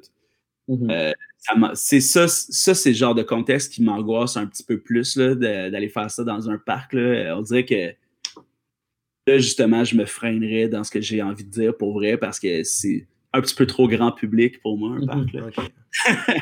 Mais euh, hmm, je dirais que ce que je trouve hot de la lutte, c'est que tous mes talents scéniques, mes attributs peuvent être utilisés. Mm. Le, le charisme, la, les mimiques. Tu sais, faire des grosses mimiques en stand-up, c'est vraiment un statement, je trouve. Tu sais, il y a certains humoristes qui font des grosses mimiques, tu sais, des David Bocage, des Alex Roy, tu sais, du monde qui font des grosses faces. Puis c'est vraiment dans mon puritanisme du stand-up, là, mais on dirait a quelqu'un qui veut faire vraiment du texte puis qui fait des grosses faces en plus. C'est ultra dissonant. Quand, pour vrai, sûrement pas, là. Puis c'est moi qu'il faudrait qu'il enlève... Euh, qui, qui, un peu ma laisse. Là. non, parce que je le. moi, je pense que ça peut exister si, justement, ces grosses faces-là, c'est, c'est plus dans les act-out où là, tu vas jouer quelqu'un ou tu montres cette réaction-là par un personnage interposé que, justement, dans tes prémices sérieuses ou quoi que ce soit. Et effectivement, ça a l'air un peu weird de, faire une grosse face ben, surprise. Là. Je pense que mes. Je pense que mes, euh, mes idées assez arrêtées sur le stand-up viennent un peu d'une d'un espèce d'écœur en titre ou euh, tu sais de je pense que j'ai été aigri un peu dans les dernières années euh, par le milieu de l'humour qui devient ultra euh, pas qui devient là mais tu sais que tu te rends compte qu'il est ultra commercial puis que les boîtes de gérance ils décident pas mal tout ce qui se passe. Et je veux dire et au bordel c'est presque impossible d'aller jouer là comme nouveau là mettons dans une soirée puis tu sais présentement, dans les soirées d'humour, ben, il y a juste les, il y a juste la gang à Faneuf quasiment, puis à Comédia qui joue au terminal parce que les autres, ils ont des shows à roder pour la télé, tu sais. Mais, euh, tu sais, on peut. Je peux pas faire, hey, je peux-tu m'ingérer dans votre show? Puis là, ben. En tout cas, fait que je sais qu'il y a un peu de, sauce aigre douce sur, euh, sur mon humour présentement, là. Puis, euh, je pense que la lutte me permet un petit peu d'exorciser ça, tu sais. Quand quand je vais vouloir me remettre, parce que j'en ai plein de choses à dire en stand-up, plein, plein, plein, plein, plein, plein, plein. Mais quand je vais revenir euh, plus assidûment, je vais euh, avoir peut-être même compris un peu plus euh, qui je suis sur scène en stand-up, vu que j'extériorise vraiment. en lutte, j'ai aucune barrière. Mm-hmm. Aucune barrière. Parce que le cadre me le permet je pense qu'en humour aussi, on devrait avoir aucune barrière. Puis je pense que l'avenir est à créer ces shows, tu sais, comme les Pigbois qui ont fait une heure. Tu sais, c'est des sketchs, c'est pas tout à fait la même chose, mais tu sais, pendant 18 mois, je pense qu'ils ont fait un nouveau show par mois. Mm. Hein, ça, c'est hot pour eux. Mm. Et je veux dire, euh, je pense que je pense que j'ai un peu euh, fait le tour des soirées de rodage. puis euh, c'est cool pareil, là, je veux en faire encore, là, mais je pense qu'aller euh, dans un backstage avec six autres humoristes super stressés puis d'attendre comme une heure et demie d'aller faire mon huit minutes, il n'y a plus rien d'excitant là-dedans. Puis je pense que c'est à moi de prendre un peu les rênes de ma carrière, si on veut. Mm. Okay. Je sais pas ce que tu en penses, Mike, mais vu qu'on est là, on pourrait peut-être euh, passer à. Oui, oui, j'allais justement aller euh, faire ça. Là. Euh, alors, euh, je pense que ça va être le moment du défi. Par contre, euh, on va le modifier un peu parce qu'en parlant avec toi, je réalise que. bon, ok, je vais l'expliquer en gros rapidement. le défi, c'est on, te, on te soumet une discipline scénique. Et toi, si mettons, t'arrêtes la lutte puis l'humour là, comment tu explorais cette nouvelle discipline si tu veux en devenir un, un professionnel, ok? Euh, par contre, hmm. notre idée, c'était euh, au début auteur, compositeur, interprète, mais là, tu touches déjà un peu la chanson à ce qu'on a entendu. Euh, puis l'autre idée qu'on avait, c'était plus l'idée d'un conteur ou quoi que ce soit. fait que je pense que on en avait, j'en avais déjà discuté avec Thomas, mais je pense qu'on va mélanger un peu les deux. Puis, tu sais, t'as un auteur, compositeur, interprète qui crée son univers un peu, un peu comme à la Fred Pellerin, qui va justement mélanger un peu conte avec ses histoires dans sa chanson, tout ça. Fait que on ah. te soumet ça. Fait que si, mettons, demain, tu décides de partir cette carrière-là, euh, dans quel univers t'embarquerais, tout ça? Fait que. Hmm. Ouais, ben. Fait que là, il faut que. Ben, ce qu'on me demande, c'est euh, par rapport. C'est juste à partir de ton bagage d'artiste, tu sais comment tu te projetterais avec. Mettons, mettons là, demain, tu startes une carrière de conteur qui développe son propre univers euh, à la Fred Pellerin? Je dis pas, pas, pas, dans le style de Fred Pellerin, mais tu sais, développe un univers, mais fait des chansons aussi. Donc, conteur, chanson un peu. Comment, quoi tu comment tu t'y prendrais, toi, toi, avec ton bagage? Moi, je dirais euh, dans le milieu de l'action encore. Euh, je trouve que sais, comme un peu, comme je dis, avec le diable en personne, que je me permets de créer des web-séries euh, comme plus alternatives, là, de, comme très justement, j'essaie de créer euh, un milieu d'action, là, fait que, ce personnage-là, on dirait que je peux, euh, je pourrais l'utiliser justement dans un show de conte, là, qui, espèce de show qui mélangerait le manga, là, avec, je commencerais par vraiment m'abreuver beaucoup d'histoires, mmh. là. Ben, j'ai de la misère avec ça. Là. J'ai, jamais eu de. Je, je pense pas que je suis TDA ou whatever, là, mais j'ai euh, présentement là, j'ai vraiment de la difficulté à écouter des séries seul. Mettons, quand je suis avec ma blonde, je suis capable de me concentrer, mais quand je suis seul, il faut. J'ai 16 autres idées de choses à faire. Là. Mm. lire présentement, c'est vraiment quelque chose qui, qui est pas à ma portée, on dirait. Là. C'est, ça d'ailleurs, si je me lançais dans le monde de, de l'histoire, du conte, il faudrait que je lise beaucoup. sais puis euh, ça, je pense que je me créerais euh, un peu comme euh, moi j'aime beaucoup les gars de South Park, les Trey Parker, c'est quoi ça, le Matt Stone? Non. Je sais pas si c'est son nom, mais. En tout cas, les gars de South Park, tu sais, qui eux ont créé des, des comédies musicales comme ouais. Books of, of, Mormon, qui normalement, c'est pas comme un style de comédie musicale auquel on pourrait s'attendre, mais tu sais, un conteur d'action, on dirait que ça. Ah ouais. C'est comme. Euh, justement, avec la lutte, ce qui est cool, c'est qu'il y a un adage dans la lutte qui dit qu'un bon lutteur devrait être capable de faire un, bon combat avec un manche à balai, tu sais. parce, que, parce que justement, tu es censé de recevoir puis de donner tous les moves seul. Fait que, tu sais, ça, ça serait fou, là, comme, euh, justement, là, quand une histoire, là, tu sais, comme où tu mimes un combat, tu sais, très intense, puis après, tu te rassois, là, puis... Ah! Ça, ça serait fou quand t'es ça. Après, prendre ta guitare électrique, là. La, musique, tu penses que ça serait euh, en lien avec le conte qui comme poursuit l'histoire comme un peu comme une comédie musicale, mais un conte musical, ou ça serait comme de la musique d'action aussi où t'as tes paroles de, J'ai tué le dragon, oui là! ça serait tu sais, la tune des Power Rangers, genre. Ouais. Ben, je sais pas, mais tu sais. En plus, là, j'ai j'ai une idée de show là, que j'aimerais faire. Ça s'appellerait, tu sais, comme je parlais tout à l'heure, euh, mon, mon band, le musée du baseball, tu sais, que finalement, euh, depuis que ça n'a pas fonctionné au Minifest, on a, tu sais, c'était vraiment un truc d'un soir, là, mais tu sais, finalement, on avait plein d'idées. J'aimerais ça faire justement un espèce de comédie musicale qui s'appellerait Bienvenue à Guitar World, tu sais. ça, présentement, là, j'écoute vraiment beaucoup de vidéos de de guitare virtuoso, là, des mm. de shredder. Là. Je suis pas du tout capable de faire ça. J'aimerais ça faire un. On avait une tune qui s'appelait Bienvenue à Guitar World, que c'était Bienvenue mon fils, bienvenue à Guitar World, puis c'était un père qui. C'était juste ça les paroles, mais qu'on jouait avec bien de l'émotion. Mais ça serait là, tu sais, comme. un des membres de mon band, tu sais, c'est genre. Je sais pas, là, tu sais, ça serait comme la représentation physique de la guitare, tu sais, un peu comme euh, le fameux conte là, où le jeune se, casse, se cogne la tête, puis il tombe dans le coma, puis là, il arriverait à Guitar World, là, puis là, il marcherait dans Guitar World, puis il y aurait des guides à travers le monde de la guitare, tu sais, puis là, c'est comme « Ah, mais mon Dieu, c'est tel guitariste incroyable, tu sais, comme, que pouvez-vous m'apprendre? C'est très important de faire ça. »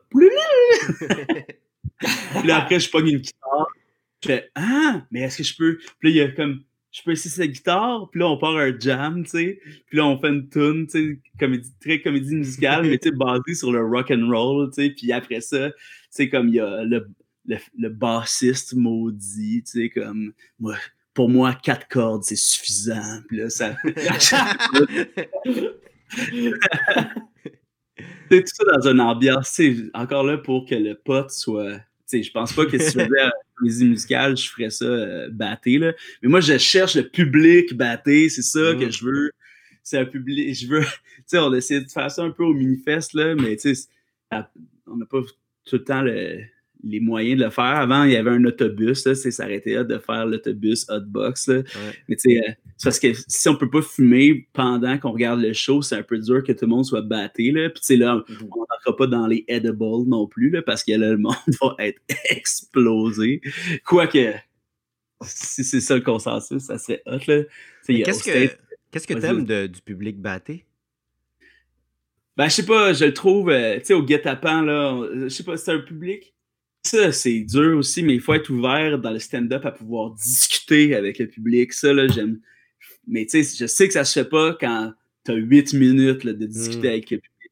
Mais tu sais, ce qui est hot quand tu as ton heure qui est pas tête de même, là, tu sais, une d'heure imbrisable, c'est que le public batté, tu peux euh, avoir une discussion puis de revenir avec les autres. Je sais pas, tu sais, c'est un public moins agressif, tu sais, puis ça ça se traduit un peu dans les rires, là, tu sais, c'est moins... c'est comme on voit au Saint-Denis, mais tu sais, je sais pas, c'est une ambiance... Euh, on en ressort différemment, je trouve, que dans un show. Euh, euh, il y a moins d'attente, plus moment présent, de vivre le flow, plus que je ouais, rire, tac, tac, tac, ça rit pas, c'est pas bon. C'est ça, puis elles sont plus portées à embarquer dans tout. Mmh. Ça, c'est très hot. Justement, quand t'es pas un bon musicien puis que t'oses faire de la musique devant eux. Tu sais, imagine, là. T'imagines, mettons, David Bocage, puis je prends toujours lui comme, exemple aujourd'hui, là. Pourtant, euh, je parle pas de lui normalement, vraiment. Mais tu sais, comme, t'imagines David Bocage fait son stand-up super tête, là, il arrive avec sa guide branchée puis tout, puis il est pas capable, tu sais, ça aurait aucun sens. Mm. Mais on dirait que dans un je les joue au complet, mes tunes, mais souvent, il faut que je recommence, tu sais, euh, il faut que je recommence une part, puis je, suis capable. Ça fait partie un peu de mon ambiance que je crée de pouvoir me recommencer. Puis des fois, tu sais, j'arrête une partie, puis là, je m'accote, je fais Oh my god, c'est ben trop tough, chanter et jouer en même temps. puis là, le monde, il trouve ça fucking drôle. Puis là, tu finis par la voir, puis c'est quasiment comme une performance athlétique. Là, là, Yeah! c'est sûr qu'à un moment donné, j'aimerais ça jouer toutes mes tunes sans avoir à Mais tu sais, ça viendra. Puis, euh, ouais, fait que là, ben, maintenant que j'en ai parlé, il faut que je fasse ma comédie musicale Bienvenue à Guitar World. Hein. là, il faut que je trouve des. là, le problème, c'est de trouver des musiciens qui vont vouloir faire ce show-là parce que c'est un autre mode de vie quand même. Puis là, j'aimerais ça pogner des Christ de bons guitaristes qui pourraient faire tous les genres, là, faire des, des solos shred puis faire de la guitare classique. Je sais qui que je veux, dans le fond, il faut juste que. ok, fait que si t'étais c'était un genre de conteur musicien, il y a l'aspect comédie musicale avec euh, Guitar World, puis il y a l'aspect euh, musique d'action, conte d'action. C'est vrai que côté action de même, là, je le vois pas. Il y a pas. Euh, c'est un créneau qui n'existe pas. Ça, serait vraiment cool. Tu sais, si t'as le thrill d'un film d'action, là. Tu sais, là, quand il y a 3-4 ans, il y avait eu ce court-métrage-là là, de. C'est un policier c'est comme ambiance très années 80, là, puis il y avait un policier tricératops, là, puis euh, ah, comment oh ça s'appelle ça? C'est quelque chose, tu Policier tricératops. ça commençait, puis il était dans une. Ah, comment ça s'appelle? C'était allé sur Netflix après ça. Avec musique très clavier. Hmm. Fuck, bon, en tout cas. Mais le, policier, il avait comme un bandeau rouge, là, puis son partner, c'était un policier tricératops, puis à un moment donné, il s'en allait dans le, dans le passé, puis c'était Hitler qui revenait, genre, à cause d'une machine de jeu vidéo. Quoi? Il était dans le, dans le passé, puis il se battait contre des... Il y avait une nouvelle amie qui c'était comme une Amazon sur un tyrannosaure, là, je sais pas trop. C'est sûr que vous savez c'est quoi, c'est juste que Non, c'était en vrai, mais tu sais, c'était comme un... C'était comme un court-métrage indépendant Finalement, Netflix l'ont acheté, là, ça dure 30 minutes, je pense. Peut-être 20 minutes. Et oui. Mais tu sais, ça, c'est très. Euh, Action 80, là, de, pratiquement une parodie de des affaires comme euh, L'arme fatale, où c'est comme. Euh, ouais, il faut vraiment y aller. Cette, cette, espèce d'action là, cheesy des années 90-80. Ça, je trouve que c'est sûr que ça se reprendrait bien sur scène en comédie musicale ou en, en conte. Là. Chris, ça serait drôle, c'est pareil. Ça, c'est parfait pour un show à ZooFest, mettons. Ouais. ouais. Ah! Peut-être moi lâcher la lutte, finalement. C'était ça, ça notre but, c'est une intervention finalement, c'est pas. Euh, ah, ah. On voulait faire un alignement de carrière, là. Fait que euh, c'est ce qui conclut un peu le, podcast. Alors, euh, merci beaucoup de t'être prêté au jeu. C'était vraiment le fun. C'était vraiment le fun, en effet. J'ai parlé tout le long. C'est ça le but. Le but, c'est que tu parles. Tu es l'invité. cool.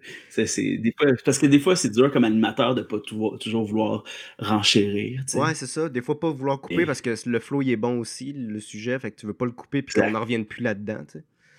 Puis, euh, donc, si tu veux, euh, euh, pour te suivre dans les réseaux sociaux, il y a la page Le Diable en personne pour suivre la, la saga du Power.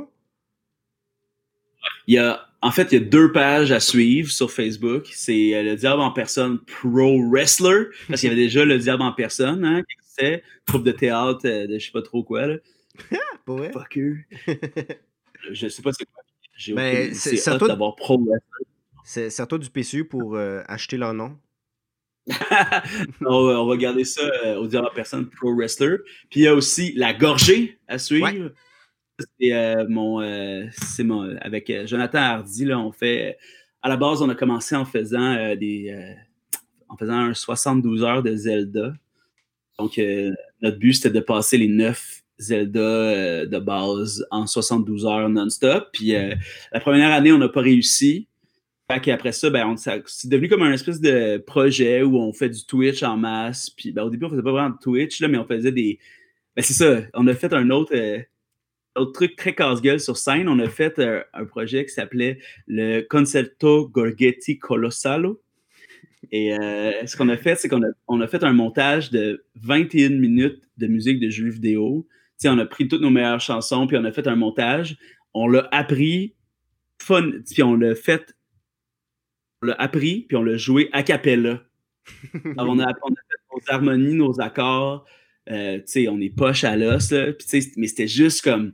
On a joué ça. D'ailleurs, si vous voulez, il y a un documentaire là-dessus sur la page de la gorgée, fait par notre ami Philippe euh, Desmarais-Renault. Mais tu sais, ça, c'était n'importe quoi. Là. Ben, c'était pas n'importe quoi dans le sens, ça n'avait pas rapport, là, mais euh, on, était dans notre. On habitait ensemble dans ce temps-là, puis on allait dans notre, dans notre petite pièce de rangement là, pour pratiquer là, comme. oh, papa, papa. C'était. C'est 21 minutes d'acapella, là. C'est long! Puis on l'a fait deux fois en trois soirs. Là. On s'est fait inviter dans une soirée euh, pour la faire. C'était n'importe quoi, mais tu sais, comme c'est hâte de faire des shows de même. Là. Lancer...